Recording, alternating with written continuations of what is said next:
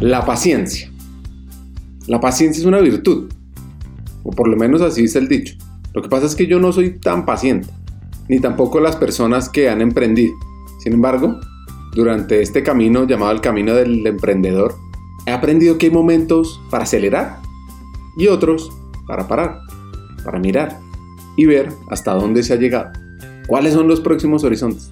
Eso sí, con algo clave, sin dejar de ser persistente. Porque es que la persistencia se describe como la virtud de seguir adelante con la mira en la meta, aun cuando la meta parezca en ocasiones fuera de alcance. Y esto para un emprendedor se trata sobre su tenacidad, sobre su terquedad muchas veces. Uno podría decir que la persistencia es crucial en un emprendimiento porque todos somos propensos a cometer errores, algunos grandes, otros más pequeños. Lo que pasa es que tener errores es parte de ser humano. Lo importante es aprender y mejorar con cada error. Ahora, si nos rendimos muy pronto, perdemos la oportunidad de aprender de nuestros errores. No entendemos que esto sucede para ser mejores, para crecer, para evolucionar, para llegar a nuestra meta. Pues esto lo ha entendido nuestro hacker Jaime Arrieta, chileno, CEO de Book, un emprendedor del alma, pero con un gran grado de persistencia. Escuchemos su historia, de aciertos, embarradas, pero sobre todo de aprendizaje continuo y evolución.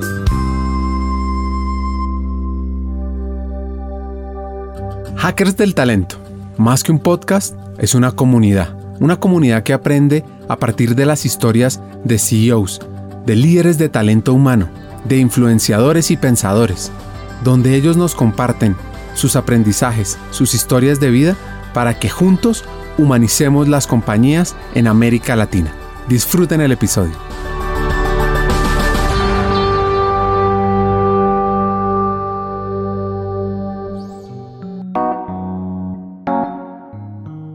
Hay retos que debemos aceptar para generar que en nuestra vida sucedan cambios disruptivos, que nos lleven a escenarios que no hemos ni imaginado. Y estos retos deben abordarse con pasión, con la fe intacta, como dicen, y así se pueden lograr grandes resultados. Esto lo vi nuestro hacker de hoy, Jaime Arrieta, que desde lo personal siempre tuvo la determinación de ganar, de triunfar, de evolucionar. ¿Quieren descubrir ese recorrido profesional, esa trascendencia al ser?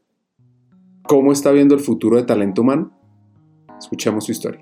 La historia con mi señora es bien interesante. En la época universitaria fue una fiesta y en la casa un amigo y estaba ella y bailamos, pero ella estaba pololeando, estaba con, pololeando se llama con novio en, colombiano. Em, tenía un novio y obviamente bailamos, no pasó nada, conversamos muy buena onda, pero de ese minuto dije, yo me voy a casar con ella, estoy seguro. Y pasó el tiempo, después creo que pasaron casi seis años, imagínate, y nunca más la vi.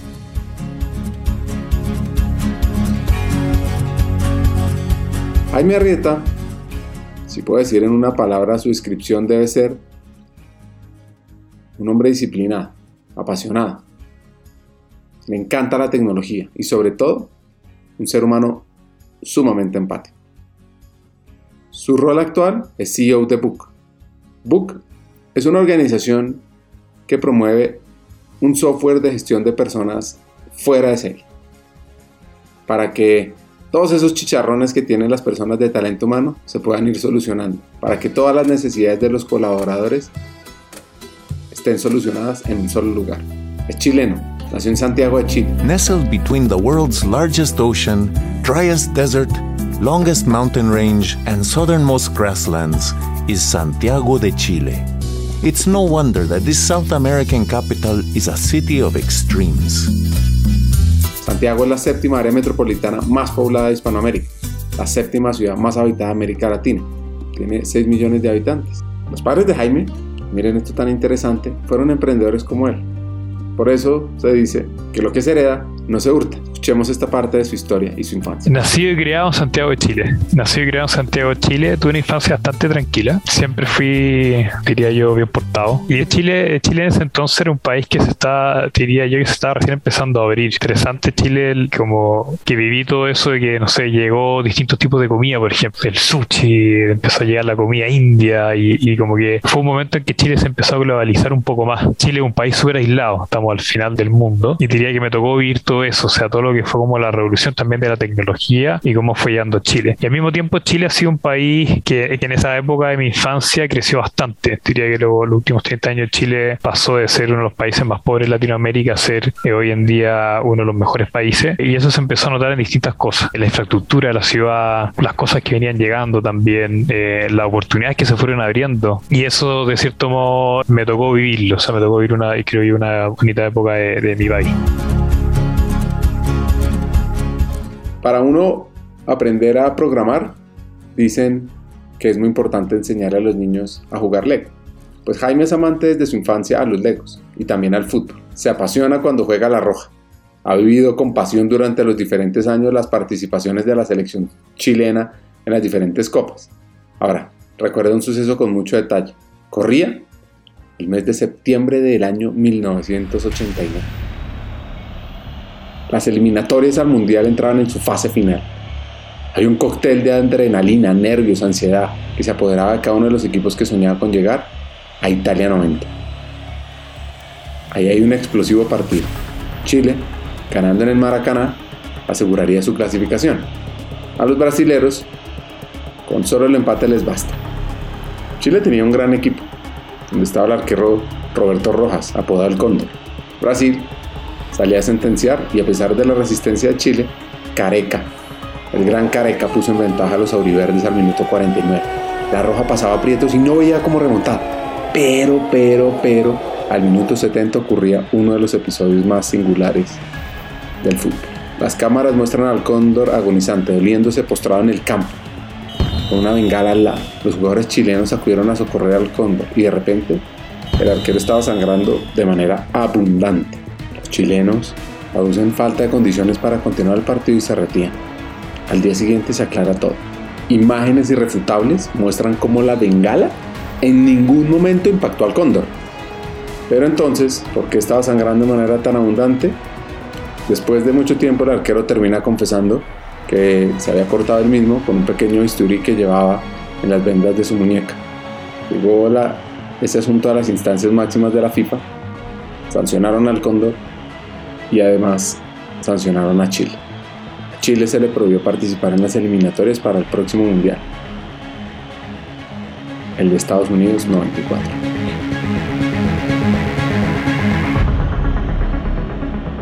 Sí, de hecho, el primer mundial que fuimos, eso fue interesante porque no sé si supiste la historia con dos rojas, pero que se cortó en, la final de Maracaná en un partido contra Brasil, una eliminatoria, y por eso suspendieron a Chile como por no sé cuántos años sin el mundial. Y Francia 98 fue como la primera oportunidad que tuvimos Chile de volver a ir un mundial, y teníamos la famosa dupla Sasá, que era Zamorano y Sala. Entonces en Chile fue una revolución. Y en esa, en, pareció esa época, no sé si un poco antes o después, también fue la época del Chino Río, que fue número uno, primer número uno en Latinoamérica también de, en el tenis. Entonces fue una bonita época en deporte en Chile. Bueno, después de fútbol vino la, generación dorada que se llama acá, que ganó las dos Copas Sudamericanas. Famoso equipo que no sé si me audiencia mexicana le va a gustar, pero que ganó 7-0 ah, ese partido que muchos recuerdan. Y bueno, lamentablemente ya esa generación dorada está pasando un poco el olvido, pero quedan bonitos recuerdos.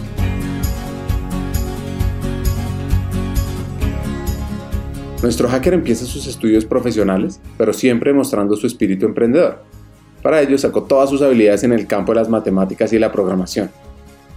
Bien lo dice Michael Herb, consultor y escritor de Estados Unidos. Un emprendedor ve oportunidades allá donde otros solo ven problemas. Yo, cuando uno entra en la universidad, como que todavía uno no sabe bien lo que quiere. Y yo creo que son pocas, y yo creo que ahí fuimos responsables, pero todo el mundo parece que la pasa a toda la gente, digamos, de que uno toma una universidad sin estar tan seguro en verdad si es lo que quiere o no. O sea, como que, ¿qué quiero hacer de más grande? ¿Qué quiero trabajar? Fui a la universidad, estas son las carreras. Como que uno no estudia tanto en profundidad y una decisión súper importante que te va a marcar tu carrera laboral de todas maneras. Obviamente, en mi caso, era muy bueno en las matemáticas, en la parte más física, en química en, los ramos más duros, y siempre daba por hecho que, bueno, ingeniería era la carrera que tenía que seguir, digamos, la de ingeniero. Acá hay una carrera en Chile que es como, es curioso, porque es como una mezcla entre ingeniería y más de negocio, pensando un poco la audiencia fuera de Chile, se llama ingeniería civil acá, pero ingeniería industrial, perdón. Entonces tomé esa carrera que tenía como una, tiene matices de negocio, pero también tiene mucho de ingeniería más dura. Y lo interesante es que la universidad, ese ramo tiene un minor, uno puede hacer un minor, o sea, hice como por una rama, y yo me fui por una rama de tecnología. Y fue importante eso porque que ahí de cierto modo dije, esto es lo que me gusta hacer. Yo creo que en la universidad conocí dos de mis amores. Uno, la programación en serio, o sea, sin programar de más chico, cosas sencillas en la casa. Y ahí fue que realmente me di cuenta que era lo que me gustaba. Y lo segundo que conocí durante la, la universidad fue que emprendí por primera vez. Yo en la universidad ayudaba, hacía clases particulares a alumnos que acá en Chile hay que hacer una prueba, hay que preparar una prueba como tipo GMAT para entrar a la universidad. Y yo enseñaba, digamos, a alumnos de colegios que estén en última etapa a preparar esa prueba para entrar la universidad. Me di cuenta que otro amigo hacía lo mismo. Entonces fue como, oye, ¿por qué no nos juntamos? Y, uno hace clase a este grupo, este otro acá, y armamos una sede. Y cuento corto, armamos lo que se llama un pre-universitario, que se llama Monteclaro. De hecho, sigue funcionando hoy en día. Tiene más de DC, atiende a muchos alumnos. Pero fue, digamos, mi primera experiencia como emprendedor.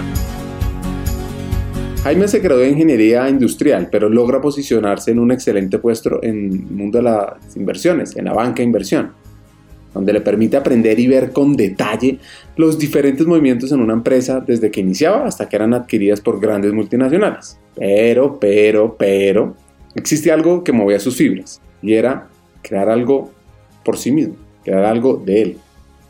Y eso lo llevó a descubrir que necesitaba un poco más de preparación en desarrollar esas habilidades humanas esa habilidad es clave para el desarrollo. Entonces, bueno, eh, después de universidad entré a trabajar en banca de inversión. Tocaba ver harto M&A o fusiones, adquisiciones de empresas. Y curiosamente entré a un banco chileno y fuimos adquiridos por una empresa. Entonces viví como en primera persona lo que es ser adquirido cuando asesora adquisiciones. Así que fue como curioso ese hecho. Y ahí estuve durante cinco años lo que yo llamo un poco el servicio militar. En el sentido de que era un trabajo 24-7, muy intenso, pero a la vez muy reconfortante en el sentido de que fue mucho lo que aprendí. Conocí gente, obviamente los que de la empresa son los gerentes, los directores, entonces uno se va, va conociendo los negocios de la gente y te hablan y uno ve como esa pasión. Este es mi negocio, lo voy a vender por primera vez, es súper importante, un hito súper importante para la gente y, y, lo marca mucho. Entonces uno tiene la oportunidad de, de, aprender de eso. O sea, yo iba a una empresa y decía, ok, para poder venderla, por ejemplo, nosotros vendimos, para que sea una idea, pensando en Colombia, vendí, estuve en la venta de Tres Montes Luquetti al grupo Nutresa, era una transacción de 700 millones de dólares, fue bastante grande. Y me tocó entender entender bien cómo funcionaba Tres Montes y, a estar con los fundadores y me contaban cómo empezaron su negocio, qué tipo de producto venden, los márgenes, cómo funciona. O sea, uno se empapa un poco de, la empresa y quizá ahí también veía a todos estos fundadores que lograran armar estas cosas y la pasión que tenían por lo que hacían, que quizás inconscientemente me fue entrando a mi cabeza y me di cuenta que eso es lo que quería hacer, emprender. Pero ahí estuve cinco años y llegó un momento que dije, no doy más, estoy cansado y aprendí todo lo que sentía que tenía que aprender entre valorizaciones, hacer buenas presentaciones, vender, comprar, etcétera, valorizar. Y dije, necesito un cambio. Y decidí también esto como decisión familiar, irme a estudiar afuera. Eh, me fui a hacer un MBA a, a Y un poco como siempre me dicen, ¿por qué te fuiste a estudiar afuera? Yo diría que no hubo una razón, sino que fueron varias. O sea, uno, no quería seguir haciendo lo que estaba haciendo y me daba una pausa, obviamente, para ver en qué me quería dedicar más adelante. Dos, era una nueva experiencia familiar. Me gusta vivir en otro lado, vivir fuera de Chile y queríamos vivir esa experiencia de vivir en dos años en otro lugar con mi señora. Y tres, también quería desarrollar ciertas capacidades que sentía que me faltaban desarrollar. O sea, yo era muy, como te decía, muy ingeniero para mis cosas, muy cuadrado, y había ciertas habilidades más blandas que quizá tenía muchas ganas de desarrollar. Ya el tema de liderazgo, trabajo en equipo. Siempre he sido una persona, y bueno, esto no lo leí en la infancia, pero me gustan los desafíos. Y siento que si hay algo que me falta en mí, y por ejemplo, siempre me ha costado mucho hablar en público, pero aún así voy a presentar en público porque me gusta como desafiarme y mejorar en las cosas que siento que hago mal. Es medio masoquista, por así decirlo sufro, lo paso pésimo, pero lo hago porque siento que me sirve. Y de cierto modo sentí que estaba muy débil en la parte más, más blanda y como buen masoquista fui a una universidad que justamente se destaca por el tema de habilidades más blandas. Y tomé todos los cursos de habilidades blandas y lo, era el peor de todo el curso y lo sufría, pero a la vez sentir que mejoraba y, a la larga soy un agradecido de haber hecho eso, esos cursos.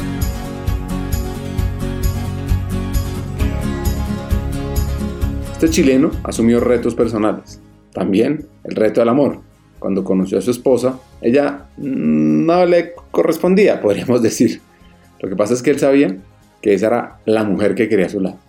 Así que esperó, esperó, esperó al momento perfecto.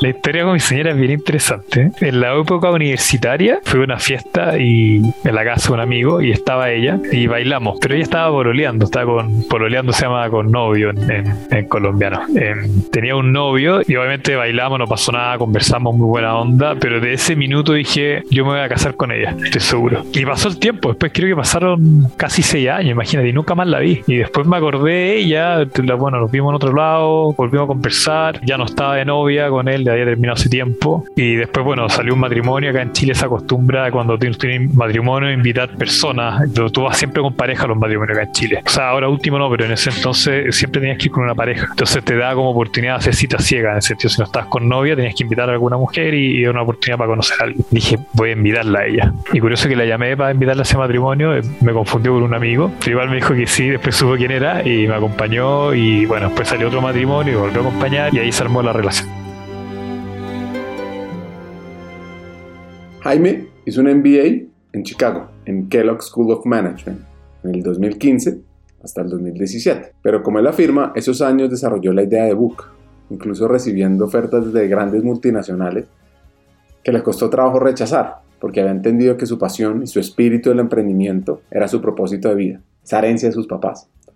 En el 2015, en Estados Unidos, la Reserva Federal aprobó en diciembre una subida de los tipos de interés por primera vez en casi una década y puso fin a una etapa de estímulos monetarios sin precedentes, en medio de una gran recesión de la que aún quedan heridas. El precio del dinero llevaba casi cero desde 2008, lo que se traduce en una financiación muy barata y mucha liquidez en el mercado, que estaba calentando el valor de algunos activos y generando un poco de miedo a una nueva burbuja financiera. 2015 al 2017, hace cinco años atrás de el MBA. Efectivamente, la gracia un poco de lo MBA es que cada uno se lo toma al ritmo que uno quiere. Y eso fue bueno porque, si bien yo fui un poco quizás competitivo en la universidad, el MBA quería tomarlo de otra manera. Entonces no fui de esos alumnos full competitivo y que le estudiara todo y conseguir un, buen trabajo en Estados Unidos. No era el foco, me preocupé de, de disfrutarlo. Quise, quiero disfrutar estos dos años. Entonces no me lo tomé tan intenso. Si bien igual me fue bien en tuve buenas notas y conseguí buen trabajo de práctica en Estados Unidos, no fue mi, mi prioridad, digamos, ser el número uno en la clase, por así. Lo que fue bueno porque me permitió explorar, o sea, de hecho, Book nace en Estados Unidos. No la idea, la idea venía de Chile, de ahí podemos entrar en Book, o sea, una idea que, que viene, un problema que visualicé en Chile, pero fue desarrollado en Estados Unidos. Mientras estudiaba MBA, o no estudiaba, perdón, me dedicaba, digamos, a trabajar en el emprendimiento. Pero el MBA fue una muy bonita etapa. Fueron, yo diría que lo que más me llevo, que fue una sorpresa, porque no fui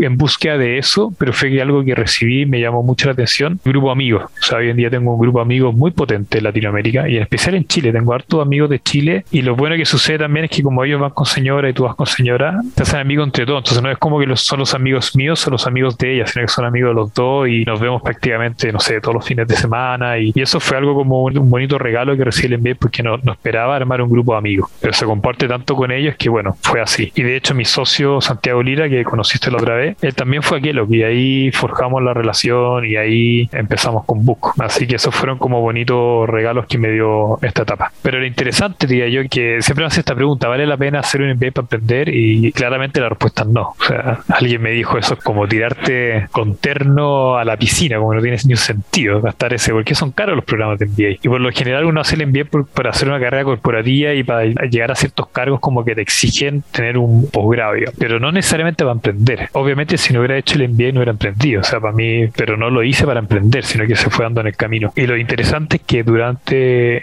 el MBA, digamos, tuve harta oportunidad de hacer carrera corporativa. Me ofrecieron trabajo en Amcor, que es una empresa de, de packaging, la empresa packaging más grande del mundo, de hecho con sede en Suiza, una empresa australiana, pero con sede ya con operación en todo el mundo, en Chile, en Colombia, en todos lados. Y me ofrecieron después de hacer la práctica ahí, me dijeron, puedes trabajar desde Chicago, quiero que esté a cargo de toda la región latinoamericana, puedes trabajar desde Miami, también oficina, o desde mismo Chile. Y aún así dije, no, necesito, estaba justo en un emprendimiento y dije, esto es el emprendimiento es lo mío, no, no quiero seguir esta carrera corporativa, no quiero estar amarrado a una empresa, en fin, pero fue una bonita etapa también.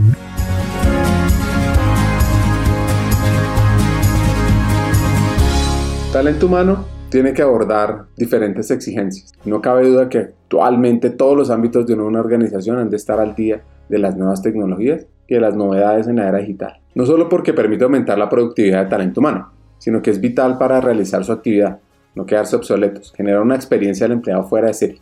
En realidad se trata de nuevos retos profesionales, nuevos desafíos y nuevas metas.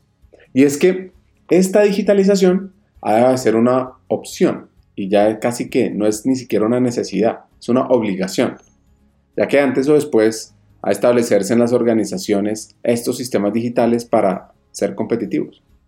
Así que talento humano debe especializarse en reclutamiento 2.0, marca empleadora o employer branding, gamificación, uso de la data, humanización, la razón de este podcast. Y esa oportunidad, volviendo a la historia, la vio nuestro hacker para desarrollar Book, un software que centraliza todas las tareas en una sola plataforma.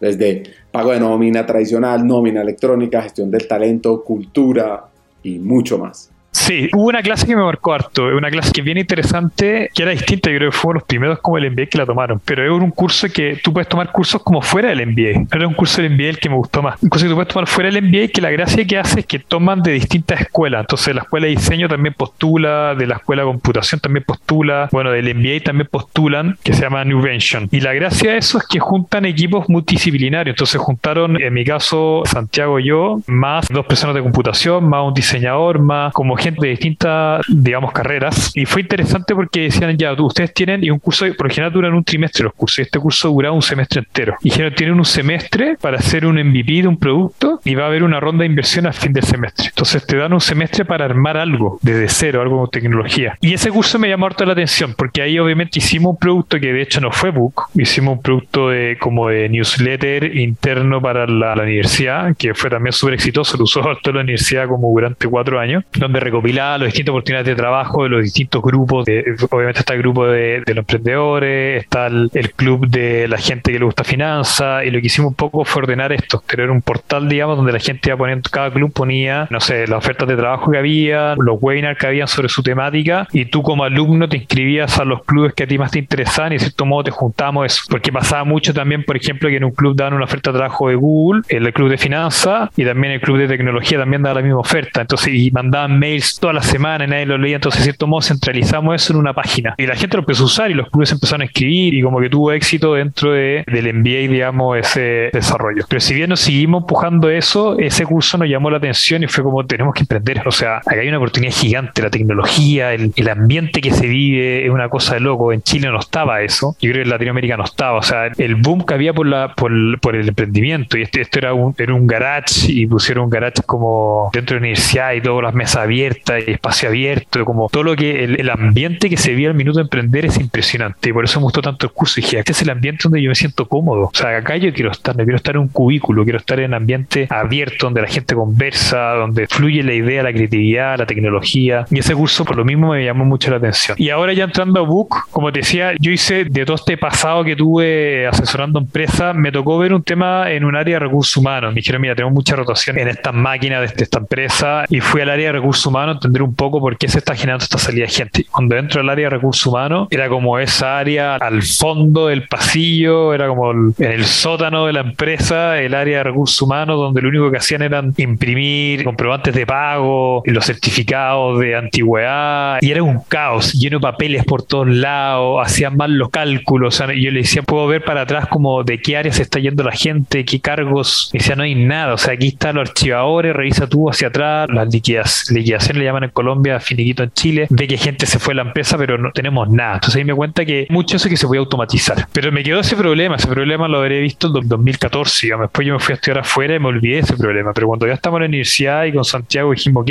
lo pasamos muy bien este curso de emprendimiento, tratemos de emprender en algo que podamos llegar a Chile. Yo le dije, mira, sabéis que me tocó ver este problema. Tocó este problema en el área de recursos humanos. Hagamos un par de llamados de descubrimiento y llamamos a distintas personas que trabajan en áreas de recursos humanos o de gestión de personas de distintas empresa y nos dimos cuenta que el problema se replicaba. Si bien habían soluciones, no habían soluciones tan potentes o en la nube como nosotros nos imaginábamos. Y dijimos, acá hay una oportunidad. Y así nace Book. Empezamos a desarrollarlo en Estados Unidos. Tomamos dos, tres clientes estos llamados le dijimos, mira, ¿te parece si nosotros desarrollamos este producto? O sea, lo desarrollamos para ustedes gratis, pero el minuto que logremos estas cosas, que esté pagando la nómina de tu empresa, funcione tales, tales cosas, tú me empiezas a pagar. Y nos dijeron, sí, nos parece. Si el producto nos gusta, les vamos a pagar. Y de esos tres clientes, al final quedó uno, pero y nos pagó y hasta el día de hoy nos paga un cliente que sigue con nosotros. Y lo curioso es que esos dos clientes que minutos después dijeron, no, ¿sabes qué? Vamos a ir con lo que teníamos antes. Hoy en día también son clientes nuestros. O sea, después de cuatro o cinco años nos volvieron a llamar y dijeron, ¿sabes que en verdad necesitamos el producto que están haciendo? Pero esa fue nuestra manera de partir. Y lo curioso es que nadie venía de recursos humanos. Entonces eso fue bueno porque nos cuestionamos todo. Fue como, ¿por qué hacen esto así? ¿Pero por qué es así? ¿Por qué acá? Pensamos el problema desde afuera y le dimos otro enfoque. Y yo creo que esa ha sido la clave de éxito Book porque de hecho había software de, pago de nómina, pero nadie lo hace de la manera que lo hacemos nosotros. Y después, en Chile al menos, esa, mirada integral de, hacer no solamente nómina, sino gestión de talento, cultura, digamos, cubrir el flujo completo del colaborador, fuimos los primeros en hacerlo. Nadie hacía eso, porque al final de cuentas el de remuneración era muy experto, el de nómina era muy experto en temas duros y los software de talento son temas más blandos. Entonces, como que están mezclando dos conocimientos que son muy distintos. Entonces, había muy buenos software para el tema de nómina, muy buenos software para el tema de evaluación de desempeño, por ejemplo, o buenos software para el tema de selección y reclutamiento, pero no había ninguno que hiciera las tres cosas al mismo tiempo. Y tú hablabas con la gerencia de personas y te decían, yo quiero tener un solo sistema, porque tengo que estar, alguien me pide un aumento de sueldo, tengo que entrar a un sistema a ver cuánto le pago de sueldo, después tengo que entrar a otro sistema para ver cómo fue su evaluación de desempeño, después en otro sistema para ver cómo ha sido su capacitación. Es como no hay un sistema que yo vea la ficha completa del colaborador, todas las dimensiones del colaborador. Y ahí fue cuando hicimos clic y fue como acá hay que juntar los mundos.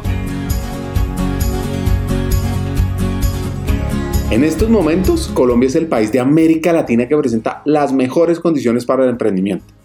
Así lo consigna la más reciente edición de, del GEM, del Global Entrepreneurship Monitor que hace el Foro Económico Mundial, publicado en abril del 2022, y en el cual el país está ubicado en la posición número 25. Eso es buenísimo. El informe encuesta a 2.000 expertos relevantes, hacen un análisis alrededor de 13 variables claves entre los que se encuentran financiación de startups, acceso a fondos, política pública, impuestos, burocracia y mucho más. Bueno, pues volviendo a la historia, tras el emprendimiento hay muchos obstáculos que superar, muchos obstáculos que saltar día a día.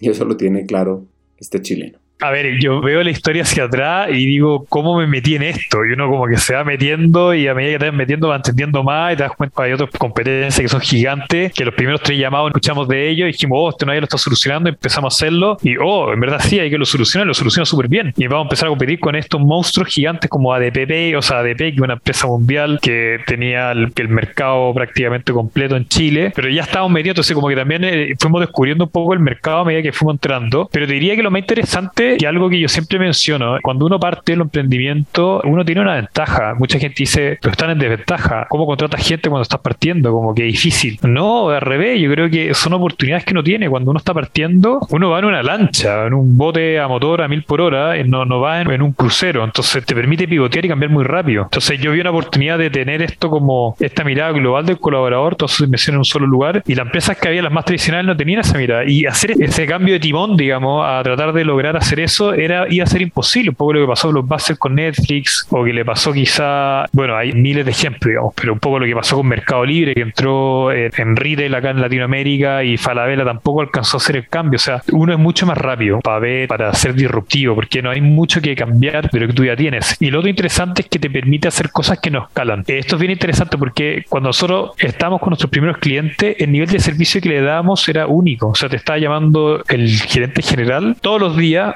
cómo va esto, va bien, qué necesitas que mejore, ok, perfecto, ya está listo, te lo subí a tu sistema, revísalo, o sea, el nivel de servicio que nosotros damos era único. Hay un ejemplo que me gusta mucho, o sea, el gerente de Apple, por ejemplo, si quisiera mandar una carta personalizada a cada uno de sus consumidores que compren un computador, un iPad o un celular, es imposible, no puede hacerlo. Cuando tú estás partiendo, tú sí puedes hacer eso. Yo puedo hablar con cada uno de mis clientes. Y eso es súper potente. Hay clientes que les gusta eso, les gusta sentirse que hay alguien que está cercano a él. Y por otro lado, atraer talento también es fácil, o sea, no es fácil, pero una ventaja porque el impacto que tú tienes es gigante y le da una oportunidad de crecer dentro de una empresa, de tomar roles de liderazgo desde el día uno y en verdad genera un impacto en las personas. Entonces, hay gente que le gusta eso, le gusta tener esa emoción a mil, vivir eso como en equipo y crear algo desde cero. Es mucho más apasionante que estar en una empresa haciendo la misma planilla todos los días. Entonces, esas son ciertas ventajas que hicimos al principio, Ricardo. Nuestro hacker le ha encantado superar obstáculos al igual que los riesgos. Por eso cuando se le pregunta sobre cuáles han sido sus errores, qué cosas puede mejorar durante su carrera de emprendimiento, lo interesante es que su foco es hacer el producto con un grado de alta adaptabilidad. Me recuerda otra frase de Michael Gerber, que tiene un libro muy interesante, ya podría decir uno que es un clásico, que se llama The E-Myth Revisited, o el mito del emprendedor, que dice, ve a un emprendedor como el diseñador jefe de un negocio, que siempre busca que funcione mejor que cualquier otro. We're so imprisoned in the limitations of our own imagination. Hoping to get by, hoping to get by, hoping to make a living, hoping to get by, hoping to simply get the good things of life. I'm suggesting to you, ladies and gentlemen, the entrepreneur is not interested in the good things of life, because if the entrepreneur is interested in the good things of life, the entrepreneur has killed his own spirit. No hemos equivocado, no hemos equivocado varias veces, pero lo interesante es que mirando hacia atrás, de todas las equivocaciones que hicimos, no hay ninguna de las que me arrepienta. Yo creo que todas nos dejaron un aprendizaje y nos hicieron ser mejor de lo que somos, o sea, de lo que éramos en ese entonces. Y obviamente si tú me haces la pregunta, si volvieras a emprender en lo mismo, ¿cómo lo haría? ¿Lo haría igual? Lo haría, lo haría completamente distinto. O sea, hay mil cosas que nos equivocamos, caminos largos estamos tomando, mucha deuda técnica en los desarrollos. O sea, nosotros partimos desarrollando una plataforma para Chile, cuando quisimos hacerlo para Perú, Colombia, el todo el motor de cálculo, tuvimos que hacerlo de nuevo, un motor de cálculo que nos llevó dos, tres años en desarrollar. Dijimos, este motor no nos sirve para otros países. No funciona, o sea, funciona distinto en Colombia, en Perú. Tiene que ser mucho más flexible. Era muy rígido. Teníamos que, cierto modo, armar un Excel donde cada uno pudiera formular sus conceptos, digamos, en la plataforma, ¿te fijáis? Y nosotros no teníamos, sí, tenía la lógica chilena para el cálculo. Y eso fue un tremendo dolor de cabeza. Gigante. Hasta el día de hoy tenemos ciertas deudas técnicas respecto a eso, a la migración del motor viejo al motor nuevo. Y ese tipo de cosas, obviamente, uno lo haría distinto, pero deja muy buen aprendizaje también. O sea, hoy en día sabemos que lo que queremos desarrollar, tenemos que pensarlo cómo va a ser en el book no de hoy, sino el de mañana, el de tres años, el de cinco años, el de diez años más. Y son cosas que uno va aprendiendo. Y otras cosas sí que me arrepienta, así como me dejó sin dormir y todavía me molestan, diría que ninguna. Por suerte ha sido un camino súper, siempre hemos ido como en la dirección correcta. Y yo creo que hemos tenido entre suerte y buenas decisiones, digamos, creo que hemos logrado un bonito recorrido. No, no sé si habría muchos atajos que podríamos haber hecho.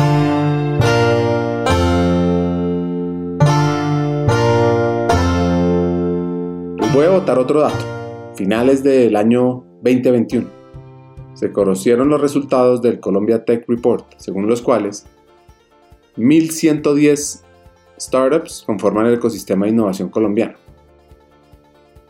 Colombia, según ese reporte, tiene liderazgos en segmentos como FinTech, con 170 startups, AdTech, MarTech, que es comunicación y mercadeo, Retail, emprendimientos y EdTech, con 63 organizaciones. Les voto un dato, dentro de las cuales está Avanza, busca generar aprendizaje increíble en las empresas. Pero bueno, volviendo a la historia, iniciar un emprendimiento no es fácil. Generar confianza en los clientes y en los inversionistas tampoco. Eso se debe ganar día a día. Jaime lo sabe. Y su camino de aprendizaje ha sido largo.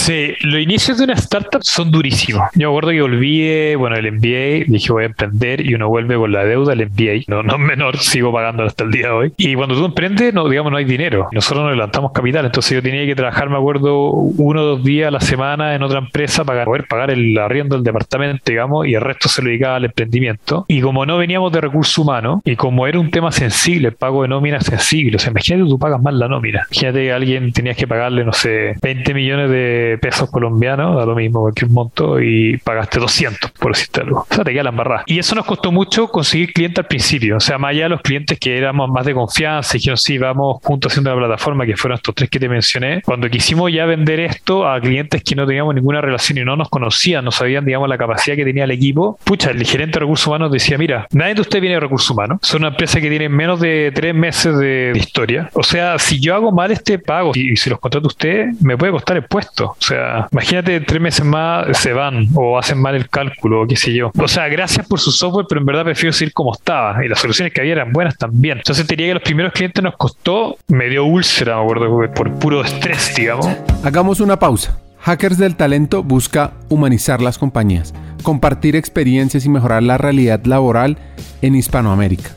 Necesitamos de una comunidad, porque solos imposible. Así que tu apoyo es fundamental. ¿Cómo? Compartiendo nuestros episodios por WhatsApp, por las redes sociales, suscribiéndote a nuestras plataformas y comentando. Ya hay varios que se han montado en esta comunidad. Gracias a Crip Bogotá por tu apoyo y cerramos esta pausa. Continuemos con el episodio.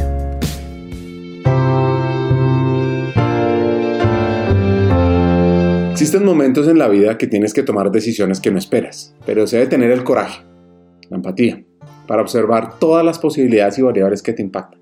Repito, tienes que tener coraje y empatía. Y esto lo vivió este emprendedor, que impulsó el crecimiento de Book, pero no fue fácil. Momentos de preocupación, por un lado, y felicidad a la vez. Yo digo que el emprendimiento es como una montaña rusa. Hay momentos en el mismo día donde estás muy feliz, después pasas a estar muy preocupado, y después vuelves y subes. Entonces, te pregunto a ti, Jaque, ¿te atreverías a emprender? ¿Te atreverías a impactar el talento en América Latina, aún sabiendo los siguientes obstáculos?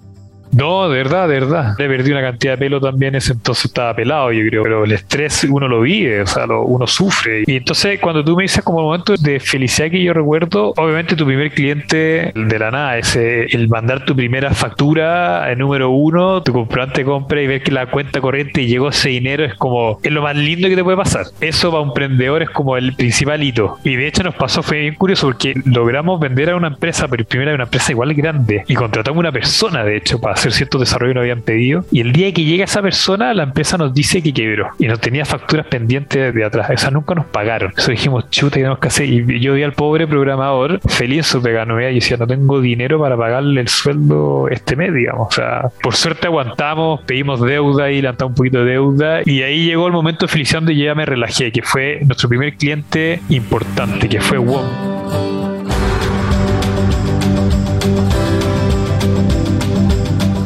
Durante el 2021 la actividad de inversión en startups regionales ha estado muy activa. Y en este 2022 ha arrancado también muy bien, aunque ahora se habla de una disminución en el crecimiento económico. Bueno, pues el año pasado surgieron 47 unicornios. Países como Brasil, Argentina, México y Colombia sobresalen dentro de lo que es esa creación de unicornios. Se registraron 20 mil millones de dólares en inversión de capital de riesgo. Eso es eso es más o menos 952 financiamientos, de los cuales el 72 están en etapas tempranas. Bueno, pues como le sucedió a nuestro hacker, surjar los primeros pasos del camino fue difícil, pero cuando logró tener confianza y posicionamiento en el mercado de la organización, el camino de emprender, pues obviamente no es fácil, pero en ese viaje hay buenos vientos y hay que saberlos utilizar. Nosotros en el principio nos levantamos capital porque de cierto modo no lo necesitábamos. Para nosotros el tema de la cultura y armar equipo era muy importante. Entonces, como te decía, estábamos siendo capaces de crecer 3 por con capital propio. Y no queríamos crecer más rápido, porque podríamos haber crecido más rápido con capital, obviamente, pero no lo queríamos hacer porque de cierto modo íbamos a destruir la cultura que estaban formando. O sea, si tú tienes un equipo de 20 personas, va a meter 40, 60 personas en un par de meses, te destruye, digamos, lo que estás formando. Viene gente afuera con cultura distinta, con valores distintos y toma tiempo que eso vaya permeando dentro de la organización. Entonces, nuestra restricción de crecimiento no fue dinero, eh, armar equipo, eh, armar procedimiento, tener un producto más robusto, como que no necesitábamos capital. Y llegó un minuto, diría como a mediados del año pasado, que sí nuestra restricción para crecer a la velocidad que queríamos crecer empezó a ser capital. Entonces, yo creo que una empresa tiene que saber cuáles son mis restricciones para lo que quiero lograr. Y en ese minuto fue como requiero capital. Y fue un minuto en que Perú había muy buena oportunidad de crecer y estaba pidiéndole plata a Chile. Colombia tenía muy buena oportunidad de crecer y estaba pidiendo plata a Chile, dinero a Chile. Y ahí dijimos, que tenemos una restricción de capital. O sea, no podemos crecer a la velocidad que queremos porque, de cierto modo, Chile estaba subsidiando estos países y queríamos que tuviera un poco más de independencia para seguir también invirtiendo en Chile. Y ahí fue un poco que dijimos, ok, tenemos que levantar capital, pero lo bonito es que lo hicimos con alta anticipación. Empezamos como a ver fondos, entonces, y nos juntamos antes con los fondos. Y interesante porque los fondos decían, veían esta máquina que crecía a 3 por, que era autosustentable, sin capital, decían esto es una mina de oro, digamos,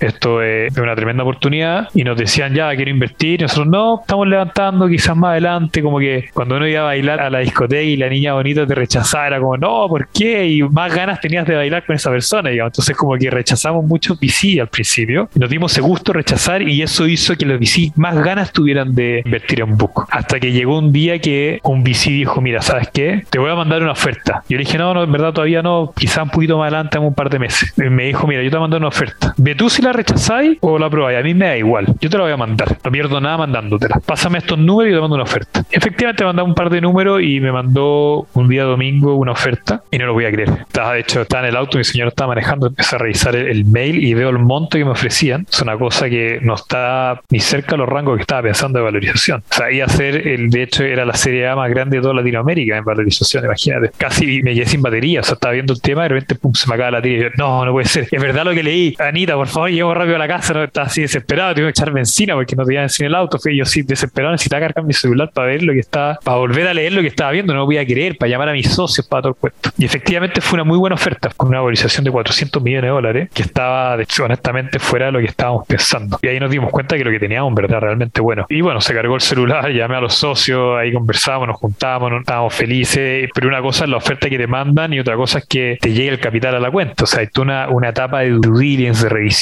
con abogados. Nosotros pensamos esto es mentira, va a llegar el minuto en que van a meter el dinero y van a decir, ¿sabes qué? La valorización cambió a, no sé, de 400 a 200, por decirte algo. Y por suerte nunca fue así, se dieron cuenta que la empresa en verdad era buena, teníamos todo súper bien ordenado y fue una bonita ronda.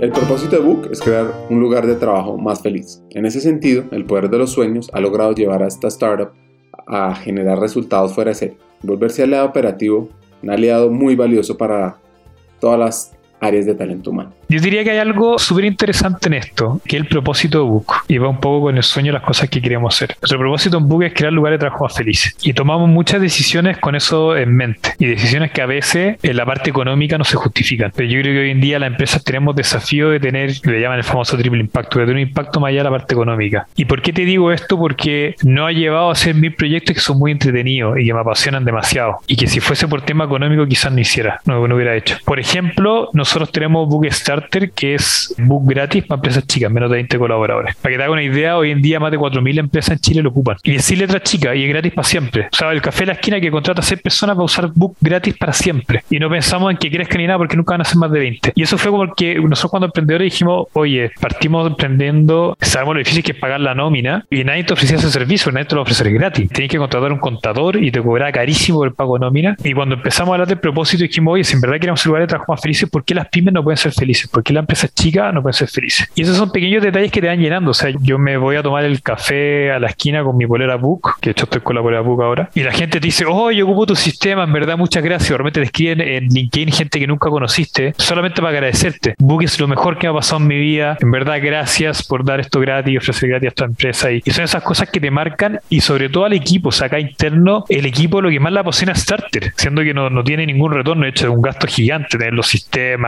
los programadores y darle servicio, soporte a ese software gratis. Pero es lo que más la gente le gusta hacer y más la apasiona. También hicimos una encuesta gratis como tipo Great Place to Work, pero en vez de medir el lugar de trabajo, medíamos la felicidad de las personas. Entonces decíamos, mira, si nuestro propósito es crear lugares de trabajo más felices, ¿por qué no podemos medir la felicidad de las empresas? Hagamos una encuesta y midamos la felicidad. Contratamos psicólogos de afuera, temas de felicidad y armamos una encuesta súper buena y hoy en día más de 300 empresas están haciendo esta encuesta a su empresa, pero lo interesante es que están poniendo un foco en la felicidad de sus colaboradores y nosotros después los invitamos a talleres para fortalecer justamente esas patitas donde salieron mal evaluados. Entonces estamos generando un impacto con esta herramienta de obviamente de generar lugares de trabajo más felices. Y eso es lo que nos, mueve, nos apasiona y el sueño, o sea, estar teniendo un impacto a nivel latinoamericano de crear lugares de trabajo feliz, que la gente vaya a un lugar feliz a trabajar, porque es un lugar que atrae talento, un lugar que desarrolla talento, donde uno aprende, donde uno enseña, donde uno se desarrolla en una carrera y, y se retiene el talento, es lo que nos mueve, nos despierta todos los días. Y en ese sentido hay muchas cosas por hacer. Estamos recién entrando a México. México es gigante. Podríamos entrar más adelante a Brasil, o sea, como temas de como sueño geográfico. Tenemos sueños también de ir directamente al colaborador. Hoy en día nuestra herramienta es muy enfocada a la gerencia de personas, como distintos módulos, pero hoy en día también podemos dar soluciones a los colaboradores finales. Adquirir una empresa que se llama Payflow que te permite acceder a tu sueldo cuando tú quieras. O sea, yo llevo cinco días trabajando en mi empresa, ¿por qué no puedo pedir esos cinco días? Y aprieto un botón y pum, en cinco minutos está ese sueldo depositado en mi cuenta corriente. Entonces está dando una flexibilidad de sueldo para no caer en el crédito. Esto no tiene un crédito para no, no, tiene un interés, digamos, para el colaborador, sino que le está dando una flexibilidad de, recibir su sueldo cuando él quiere. Entonces, imagínate, alguien chocó el auto o tuvo que ir al dentista, una emergencia, en vez de esperar a fin de mes, ¿sabes qué? Necesito en verdad ahora mi sueldo, accedo a él y no tengo por qué pedir un crédito. Y estamos ahora abriendo también todo un pack de beneficios que vamos a ofrecer gratis para los colaboradores finales. Entonces, estamos empezando a entrar directo al colaborador final, que es algo que también nos apasiona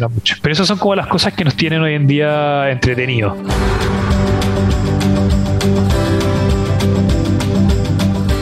A menudo, y como parte de la personalidad propia de las startups, es común que dentro de la organización no exista una estructura interna clara. Por acción o por misión o simplemente por las urgencias propias de la industria y la velocidad, los roles pueden desdibujarse, mutarse o simplemente converger varias funciones en una sola figura.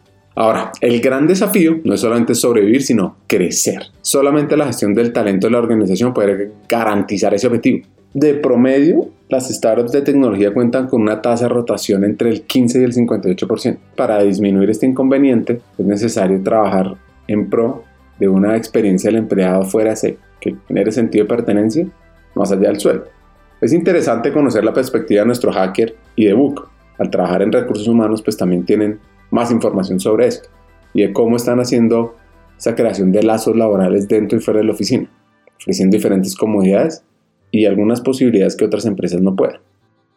Sí, hay algo que me encanta. De cuando nosotros, bueno, dijimos que hay que crear lugares de trabajo más felices que partir en casa. Y yo creo que Book es el lugar para trabajar. No, en verdad trato de buscar otro, otra empresa parecida a Book y, me cuesta pillar. Y es un imán de talento. O sea, más allá de los beneficios como vacaciones ilimitadas, no hay horario de trabajo, no hay lugar de trabajo. Todos los colaboradores tienen stock options, o sea, todos son dueños de una parte de Book, que son cosas que se ven más afuera, pero internamente también hacemos desarrollo de carrera, todos pueden aportar, todos colaboran, somos transparentes con toda la información. La información acá es pública por defecto. Y entonces sienten que participan de un proyecto grande y son todos camiseteados por Book. Y eso ha sido impresionante porque yo diría que, y acá ya sumo la otra empresa de tecnología que, de tecnología están haciendo un poco lo mismo, pero estamos cambiando la forma de atraer talento. Yo recuerdo que tratamos de contratar gente buena, de buenas universidades o con buenos currículum, y nos costaba antes, decían, no, en un emprendimiento no, pucha, prefiero irme, no sé, a algún banco, a Falabella o a estas empresas que son más tradicionales grandes, y decían, pucha, este gallo era tan bueno, esta persona era tan buena, ¿por qué no se vino a trabajar conmigo? Y hoy en día es completamente distinto. O sea, los mejores talentos,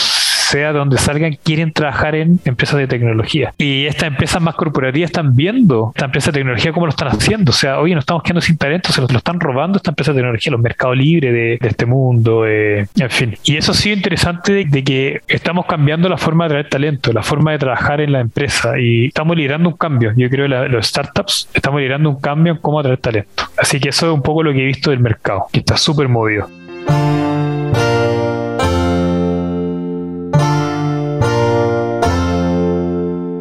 Bueno, saquen su libreta, escuchen este hack. El desafío actual es transformar digitalmente las áreas de talento humano. Eso es una necesidad inmediata. Y Jaime ha logrado dejar ese mundo administrativo operativo a Book para que ellos se responsabilicen de eso.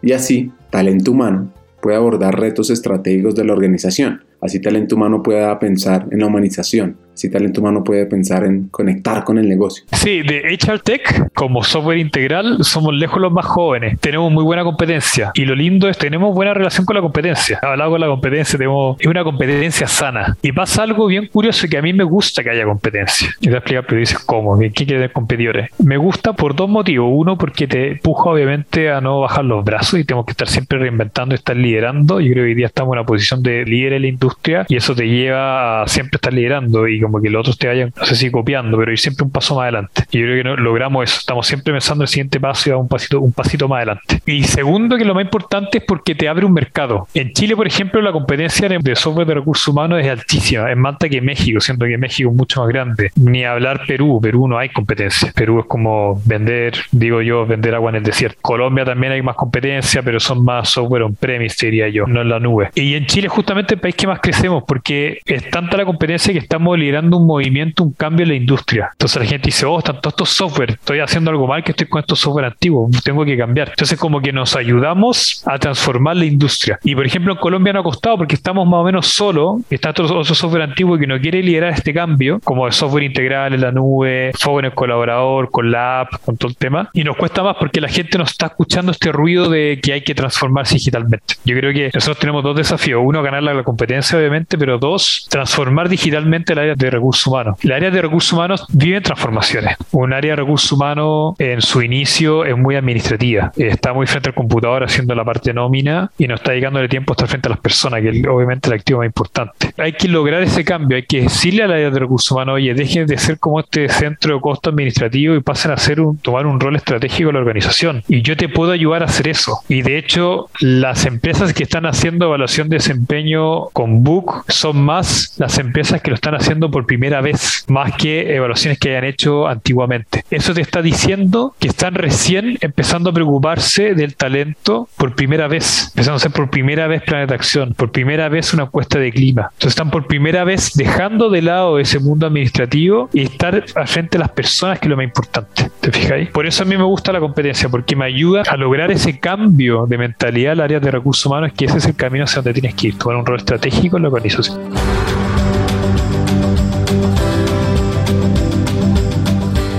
Bueno, otro hack de Jaime. Debes hacer lo que te apasiona. Esa es la mayor ventaja competitiva. Y nos recomienda un libro, El poder de los hábitos, de Charles Duhigg.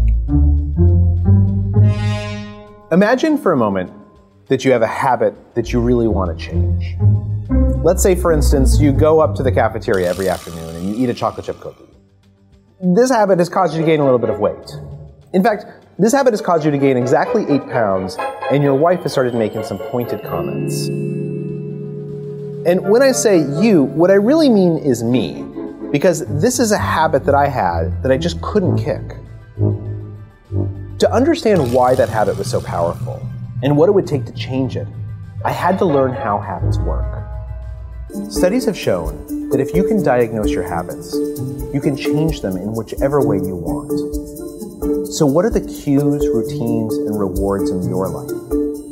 What habit do you want to change? Este periodista nos lleva al límite de los descubrimientos científicos que explican de dónde nacen los hábitos, cómo se condicionan, cómo cambiarlos, cómo diferentes compañías, a través de entender los hábitos de cómo sus consumidores usan sus productos, han comenzado a cambiarlos. Cuenta también la historia de Procter Gamble y Fibris, o de un nadador fuera de serie. Sí, Phelps. Bueno, pues combinando información exhaustiva con esas descripciones fascinantes, Tawhid presenta una manera completamente nueva de entender la naturaleza humana y su potencial. Mi consejo es hagan las cosas que le apasionen. Yo tenía todo en contra. Había recién hecho un MBA, tenía familia, tenía una bonita carrera y me lancé en un mundo de recursos humanos que no era lo mío. No había trabajado en tecnología hace seis años, pero da lo mismo. Mientras te apasione y es lo que te gusta hacer, lo vaya a lograr. O sea, la pasión mueve montaña. Y yo creo que es un consejo que quiero dar. O sea, yo tenía todo en contra, pero me apasionaba la tecnología, me apasionaba aprender, me apasionaba armar cosas de la nada, hacer algo, generar valor. Y podría sido recursos humanos, podría sido operaciones, podría haber sido finanzas, podría haber sido cualquier industria. Da lo mismo. No tenía ninguna ventaja competitiva más allá de la pasión por hacer las cosas y hacerlas bien. Entonces ese es mi primer consejo, hagan las cosas con pasión, porque eso se transmite, se transmite también a la organización. O sea, me ven a mí con pasión y la gente se apasiona también. Entonces eso es un tema importante. El mejor consejo que me han dado, no me acuerdo quién me lo dio, pero diría que fue de, si fue más bien de un libro, no recuerdo el nombre, o fue un blog, no recuerdo, pero del equilibrio de las cosas. Yo creo que, que recuerdo los inicios del emprendimiento donde me acostaba pensando en book, dormía, soñaba con book y despertaba pensando en book. Y ese nivel de intensidad, digamos, obviamente hay que dedicarle harto tiempo cuando uno parte el emprendimiento, pero, pero lo más importante es tener tu vida equilibrada. Y eso llega en el ámbito personal, equilibrio con el tema social, estar con los amigos, equilibrio también de hacer deporte la, o meditación. Yo creo que, que a veces uno es como contrario a lo que hablaba de la pasión. O sea, me apasiona un tema, pero también hay que saber ser equilibrado, porque si no uno se pasa de cambios, digamos, y, y dejas de disfrutar un poco la la vida. La vida es una sola, hasta lo que yo sé, hasta el minuto. No sé si hay día más allá, digamos. Y hay que aprovechar de disfrutar, disfrutar el camino, de ser equilibrado, de descansar cuando hay que descansar, de tomarse vacaciones cuando no se vacaciones, de estar con la familia, ver que sea tu hijo. Y eso yo creo que, ah, ya me acuerdo, era el libro de los Tommy Habits, creo, de, de hábitos, de tener hábitos, de ver, digamos, las cosas que te hacen bien, como conscientemente. Esta semana ya voy a hacer esto, le tiempo a esto, tanto tiempo a estas otras cosas. Yo creo que hay que ser un poco ordenado en cuanto a cómo estructuro el tiempo y las prioridades que voy a dar en mi vida.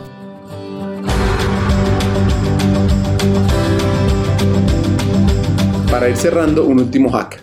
Cuando tienes un mentor, se abre el abanico de conocimiento. Se vuelve más robusta tu toma de decisiones, porque te pones en más escenarios. No, te diría, siempre me hace esta pregunta, como que es tu mentor, que te diría que son, y algo que me encanta, son miles de input. Leo, escucho podcasts, leo toda la noche un libro de, obviamente tengo muchos inspiradores, tengo uno, a eso hoy. Y hay muchos inspiradores que entre ellos se contradicen en muchas cosas, mentores que se contradicen. Y un mentor te dice, no entres a México, y el otro sí entra a México. Y está bien, todos tienen la razón, eso es interesante. Te dan muy buen argumento para ambos lados. Y como que busco mentores en todos lados, o sea, yo me junto con emprendimientos prácticamente toda la semana, y no solamente emprendedores que van más allá que yo, sino emprendedores que van más atrás, me junto con inspiradores del área de recursos humanos. Y lo interesante al final es tener toda esta información, uno ver cómo lo procesa. Y cuando tú tienes más de un mentor, cuando tú abres tu abanico de, de información que tú recibes y que de hecho ojalá se contradiga, es más robusta tu toma de decisiones, porque te pones en más escenarios. Entonces, volviendo a eso, obviamente tengo distintos mentores que me han marcado, pero no en un particular, y diría que lo que me gusta es que son eh, la cantidad y la calidad de mentores que tengo que me están ayudando. Escuchar la historia de Jaime es apasionante, inspirador, por lo que ha logrado como emprendedor, por ese liderazgo y por ese deseo de aportar al área de talento humano a cumplir sus sueños y poder generar desarrollo a su alrededor. Él es un ejemplo de cómo gestionar el crecimiento de una organización de manera acelerada y generar equipos que integren ese mindset de sentirse dueño. Aquí van mis tres aprendizajes. 1. La carrera de un emprendimiento no se detiene. Todos los días se debe preparar el camino para que tu equipo avance. Es por eso que el líder debe asumir el reto de planificar las posibles soluciones a futuros obstáculos. Y esto también va mucho para las áreas de talento.